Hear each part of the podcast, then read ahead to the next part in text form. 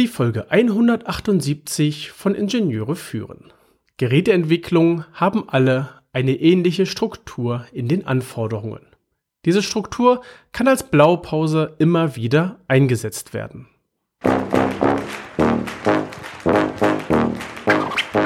Herzlich willkommen im Podcast Ingenieure führen, der Podcast für Führungskräfte in der Elektronikentwicklung.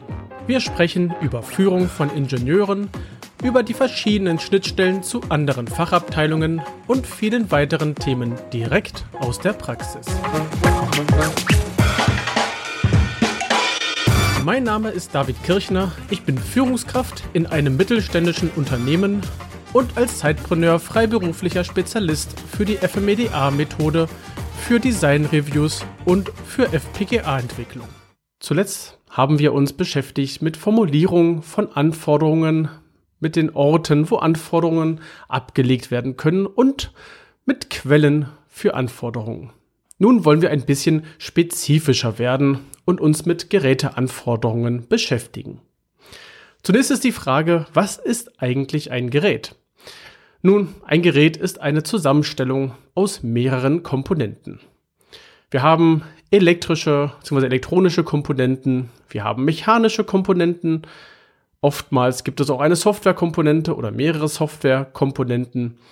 Wir haben gewisse Schnittstellen und ein Gerät hat natürlich bestimmte Funktionen. Es sei nun dahingestellt, ob die elektronischen Komponenten auf einer oder auf mehreren Leiterplatten verteilt ist. Ein Gerät besteht halt aus einer Sammlung von diesen Komponenten und mechanische Komponenten, naja, klassisch das Gehäuse, aber auch Schalter, andere Elemente und so weiter. Nun möchte ich ja die verschiedenen Teile aus diesem Gerät entsprechend auch beschreiben können. Und so verteilen sich auch die Anforderungen auf mehrere Unterabschnitte. Vielleicht ein bisschen anders als jetzt äh, das, wie ich das Gerät Anführungszeichen zerlegt habe. Und zwar gehen wir hier bei den Anforderungen ein bisschen anders vor. Wir fangen an, dass wir uns aufschreiben müssen, wie sieht die Welt nach außen aus? Was sind also unsere Schnittstellen des Gerätes? Es ist die Festlegung, die nach außen zeigt oder die die Verbindung zwischen außen und innen ist. Und solche Schnittstellen können verschiedenster Natur sein. Es können elektrische sein, es können mechanische sein, es können physikalische Schnittstellen sein. Denken wir zum Beispiel mal an einen äh, Kaffeevollautomaten, der hat eine elektrische oder auch mehrere elektrische Schnittstellen, zum Beispiel die Energieversorgung. Es könnte aber auch sein, dass wir noch eine Datenleitung haben, falls wir diese, äh, dieses Gerät irgendwie ins, ins Netzwerk einbinden möchten. Mechanische Schnittstellen, klar, wir haben hier unsere Drucktaster, irgendwelche Schalter, irgendwelche Hebel, physikalische Schnittstellen. Na, wir haben einen Wasseranschluss, wir haben die Kaffeezufuhr oder Kaffeebohnenzufuhr, wir haben den Auslass für den Kaffee und so weiter.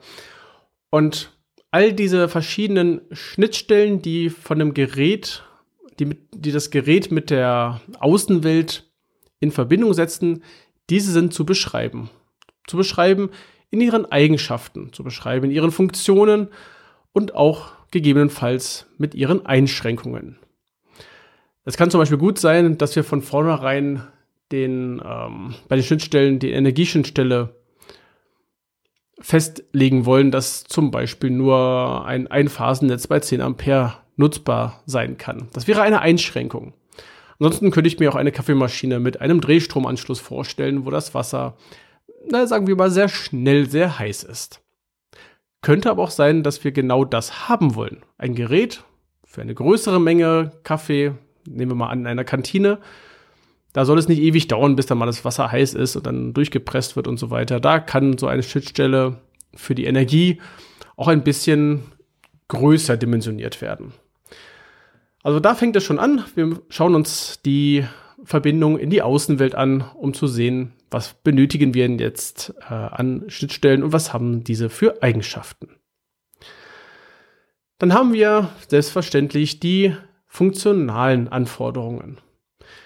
Funktionale Anforderungen, da steht da, da steckt das Wort Funktion drin. Hier beschreiben wir im Detail, also soweit das nicht irgendwie für die Entwicklung zu einschränkend ist, Hier beschreiben wir im Detail, was ist die einzelne Funktion.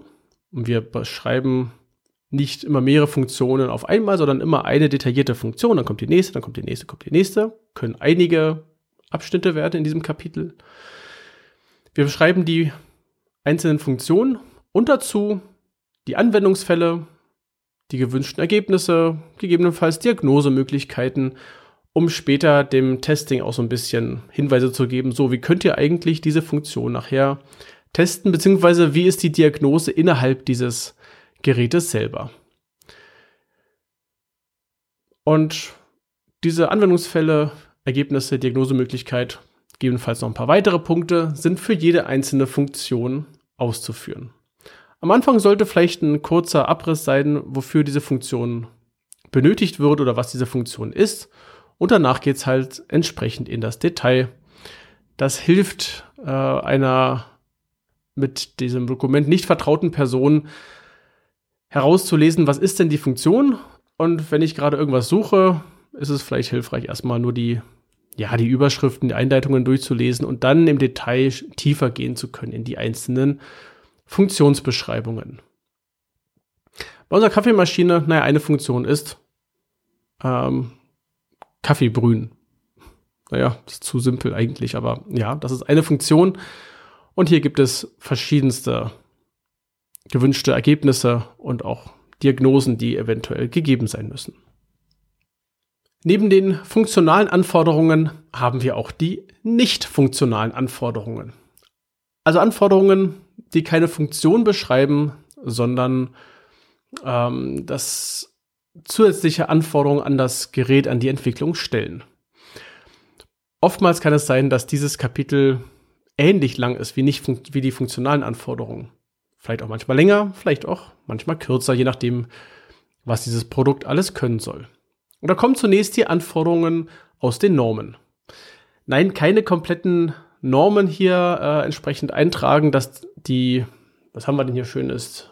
Naja, beim Kaffeeautomaten vielleicht nicht, aber vielleicht schon, ja, die 61508 funktionale Sicherheitsnorm, die sollte nicht drin stehen, dass die als Anforderung gilt, sondern es muss herausgearbeitet werden, welche Teile aus dieser Norm sind denn entsprechend in dem Produkt zwingend umzusetzen, welche sollten umgesetzt werden, welche können umgesetzt werden. Also keine kompletten Normen hier heranziehen, sonst haben wir bald ein ganzes Bücherregal als Anforderungen und ich glaube, das möchte keiner nachher durcharbeiten. Es gibt natürlich auch Anforderungen aus anderen Standards. Der Kunde könnte eigene Standards haben. Es kann sein, dass wir intern bestimmte Qualitätsanforderungen äh, an einem Produkt haben, das immer wiederkehrend ist, das dokumentiert ist, dann können wir in unserem Anforderungsdokument auf diese weiteren Dokumente verweisen und äh, uns ersparen, alles per Copy and Paste mit hineinzunehmen. Andere nicht funktionale Anforderungen sind zum Beispiel Umgebungsbedingungen. Bei welcher Spannung soll mein System arbeiten? welcher Spannungsbereich, meinetwegen auch welche Frequenz und so weiter. Also die ganzen Parameter, die wir hier haben können. Äh, bei welchen soll das gelten? Bei welchen Temperaturumgebungen soll das System arbeiten? Bei welchen ist das System zwar nicht funktionsfähig, aber lagerfähig? Meistens die Lagertemperatur. Äh, der Lagertemperaturbereich. Ja, wir haben immer so ein Range, in dem wir arbeiten wollen.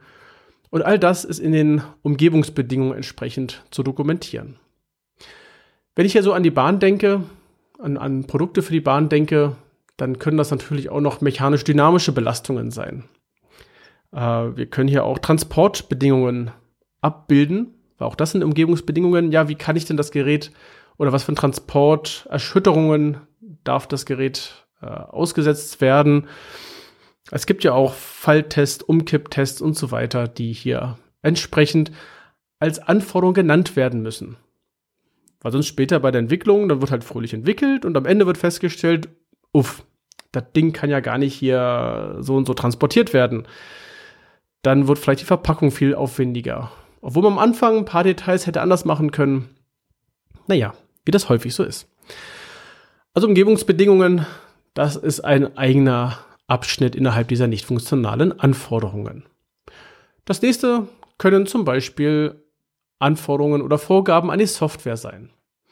Die Software muss bestimmte Diagnosen haben. Sie muss Sachen erkennen können. Eine Ablaufsteuerung muss erkennen, ob sie denn noch richtig funktioniert oder nicht, mit Hilfe zum Beispiel eines Watchdog, der entsprechend auszuwerten ist. Funktioniert der Watchdog richtig? Habe ich den Watchdog, ist der geprüft? Also, ne, ich baue ihn ein und kann das System erkennen, ob der Watchdog defekt ist. Weil auch das wäre eine kritische Situation. Nicht für die Funktion, aber für einen Ausfall. Wir können auch andere äh, Software-Sachen entsprechend hier in so einem Kapitel vorgeben. Andere Anforderungen nicht funktionaler Art sind auch elektrische oder elektronische Art. Beispielsweise Anforderungen an die EMV, wobei das auch wieder mit dem Bereich der Normen entsprechend ähm, zusammenhängt. Wir haben äh, möglicherweise Anforderungen an Kondensatoren, an Langlebigkeit dieser Elemente, an die Leiterplatte, Temperaturfestigkeit von Leiterplattenmaterial ähm, und, oder die Biegsamkeit oder die Nichtbiegsamkeit oder die äh, Verbiegung von Leiterplatten, die maximale, die äh, sich ergeben darf. Anforderungen ans Layout, auch das gehört hier mit dazu. Also hier haben wir, können wir auch eine schöne Liste aufstellen von, äh, sozusagen im Vorder äh, Vornherein, bevor wir mit der Entwicklung starten. Andere Sachen, wenn wir schon bei Elektron Elektronik und bei Software sind, naja, mechanische Anforderungen, klar, hier gibt es auch diverseste Anforderungen, sei es wie ein Gehäuse designt werden sollte, wie die Oberfläche ist, aber auch wie sich das Gerät ähm, ähm, ja, verhalten soll, wenn ich es anfasse, wie die, ist die Haptik, ähm, wie ist das Design des Gerätes. Das sind alles so Punkte, die vorher definiert werden sollten und nicht erst so während der Entwicklung sich ergeben sollten. Ich nenne es mal lieber so. Es ergibt sich halt, dass das Gehäuse auf einmal so und so aussieht. Man könnte auch vorher schon Einfluss nehmen. Eventuell ist es gar nicht gewollt. Eventuell heißt es, ja, wir haben, äh, wir entwickeln die Elektronik und gucken dann, wie das Gehäuse drumherum designt werden soll. Ich weiß nicht, ob das der beste Weg ist. Ja, und nicht funktionale Anforderungen sind natürlich auch Anforderungen an die Produktion und auch an die Dokumentation. Hier kann man sich theoretisch noch lange auskeksen an solchen Punkten. Es sind natürlich auch noch viele weitere Kategorien möglich und das Ganze ist auch ein bisschen abhängig von der, von der Anwendung, von, der, von dem Bereich, in dem wir uns hier bewegen, was für ein Gerätetyp es ist. Und der sicherste Weg ist, wenn es das noch nicht existiert, dass du dir für deinen Bereich, für deine Produktecke eine entsprechende Vorlage generierst mit den ganzen Überschriften und Unterüberschriften und äh, Feldern, so dass sich dann später so ein Anforderungsdokument relativ leicht, ähm, ja, relativ leicht schreiben lässt. Und es ist auch so, du musst nicht alleine sein und alleine deine Anforderungen äh, sammeln und reinschreiben und dir irgendwas ausdenken. Nee, lass ruhig deine Umgebung, die anderen Bereiche der Firma, Firma, deine Kollegen, die Anforderungen sammeln, unsortiert in eine Liste runterschreiben und dann kannst du dich in Ruhe mit einem schönen Kaffee hinsetzen und diese Anforderungen in dein Dokument hineinschreiben. Ich hoffe, das hat dir so einen kleinen Überblick verschafft, wie äh, Geräteanforderungen aussehen könnten im Kern, natürlich nicht im Detail. Und ähm, ich hoffe, dass dir die Folge gefallen hat. Du kannst mir gerne ein Feedback dazu schicken, zum Beispiel in LinkedIn als Kommentar unter diese Folge. Empfehle die Folge und auch gerne den ganzen Podcast deinen Kollegen und Kollegen, äh, Kolleginnen und Kollegen und äh, ich freue mich über eine 5-Sterne-Bewertung, wenn du mir eine geben möchtest auf Apple Podcasts und ich freue mich auch auf eine Rezension. Meine Newsletter sowie weitere Informationen findest du in den Show Notes unter eb-dck.de slash if178. Das war die heutige Folge des Podcasts Ingenieure führen. Ich danke dir ganz herzlich fürs Zuhören. Nutze das Wissen und die Tipps, um deinen Arbeitsalltag zu vereinfachen und zu verbessern. So sage ich Tschüss und auf Wiederhören. Bis zum nächsten Mal. Dein David Kirchner.